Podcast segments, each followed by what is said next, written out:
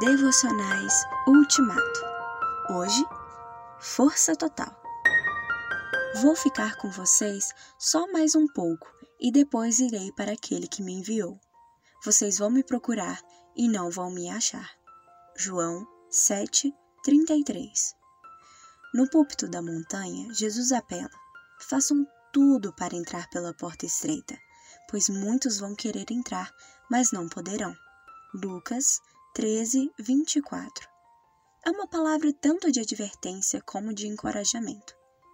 De advertência, porque um dia o soberano Senhor, o dono da casa, vai se levantar e fechar a porta, encerrando assim o longo período da porta aberta, o longo período da graça.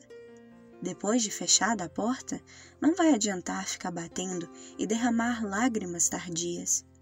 A porta, antes aberta e agora fechada, fará eterna separação entre os que estão do lado de dentro e os que estão do lado de fora.